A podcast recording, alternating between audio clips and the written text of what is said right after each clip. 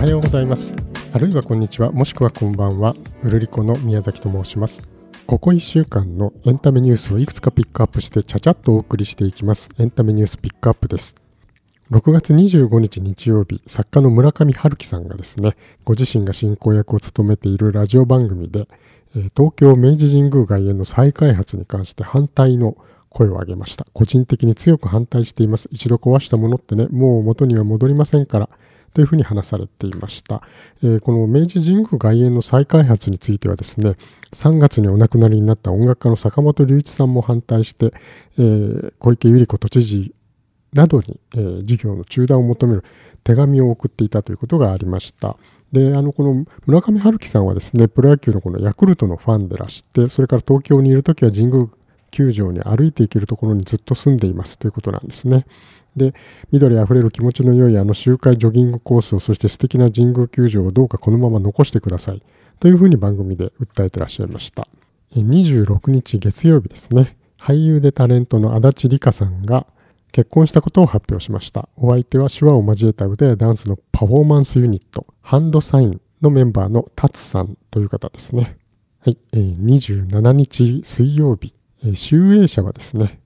漫画雑誌週刊少年ジャンプが7月18日発売の33号で創刊55周年を迎えるのを記念して32号に秋元治さんのこちら葛飾区亀有公園前派出所、まあ、いわゆるこち亀ですね。それから33号に岸本正史さんのナルト、それぞれの新作読み切りを掲載すると発表しました。6月29日木曜日、えー、楽器を持たないパンクバンドということで知られています女性の6人組 BiSH がですね、約5万人を動員して最初で最後の東京ドーム公演を終えまして解散しました。で、えー、バンドの活動は8年間だったということなんですね。はい、えー、同じく29日ですが、日本時間ですと30日の金曜日、えー、深刻な細菌感染症のため24日から緊急入院していた歌手のマドンナさんがですね、退院してニューヨークの自宅に戻ったということが現地メディアに報じられました。で、7月15日からのツアーを延期するんだそうです。カナダのバンクーバーを皮切りにしてですね、アメリカのシカゴやニューヨーク、それからヨーロッパの各都市で公演を、えー、計画されてまして、多くが完売となっていたんですけれども、まあ、また近々新たな予定を発表するということです。はい、えー、同じく、えー、30日の金曜日、えー、俳優の渡辺謙さん63歳がですね、えー、再婚したことを発表しました。同じく30日金曜日、えー、人気声優の斉藤壮馬さんが結婚したことを発表しました。はい、それから7月2日日曜日ですね、え、音楽の殿堂ですとかですね、音楽の聖地などとあの音楽ファンからはですね、愛されてきたコンサートホールの中野サンプラザですね。東京の JR 中野駅の目の前に立っている大きな三角形のビルですけれども、こちらがですね、えー、半世紀の歴史に幕を閉じまして閉館しました。で、えー、この日の夜最後の公演を行ったのは山下達郎さんですね、えー、43年間にわたってですね中野サンプラザを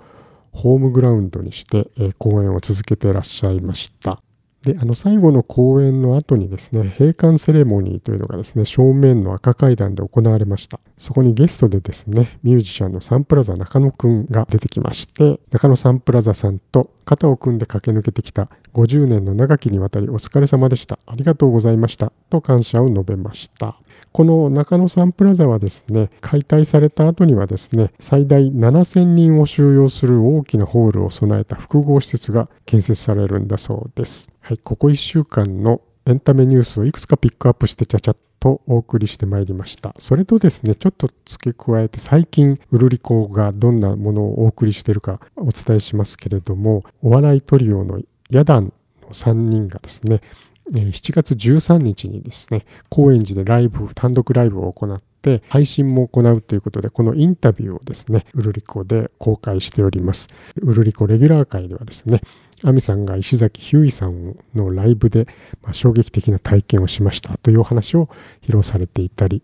えー、それから日曜日はですね、主に本の紹介をしています。もう日々本を読み続けている担当記者がですね、一冊だけ選んでおすすめするというウルリコブックスの会をやっております。えー、それからあと公開直前の最新映画情報なんかも映画担当記者に出てもらっております。それから先日はあのレギュラー会にも出ている大倉記者がですね、小泉京子さんと浜田真理子さんに取材した中身をですね、お伝えする会などもお届けしていますので、いろいろ何か気になったものがありましたら、ぜひあのお聞きになってみてください。今日もルールっとした一日をお過ごしください。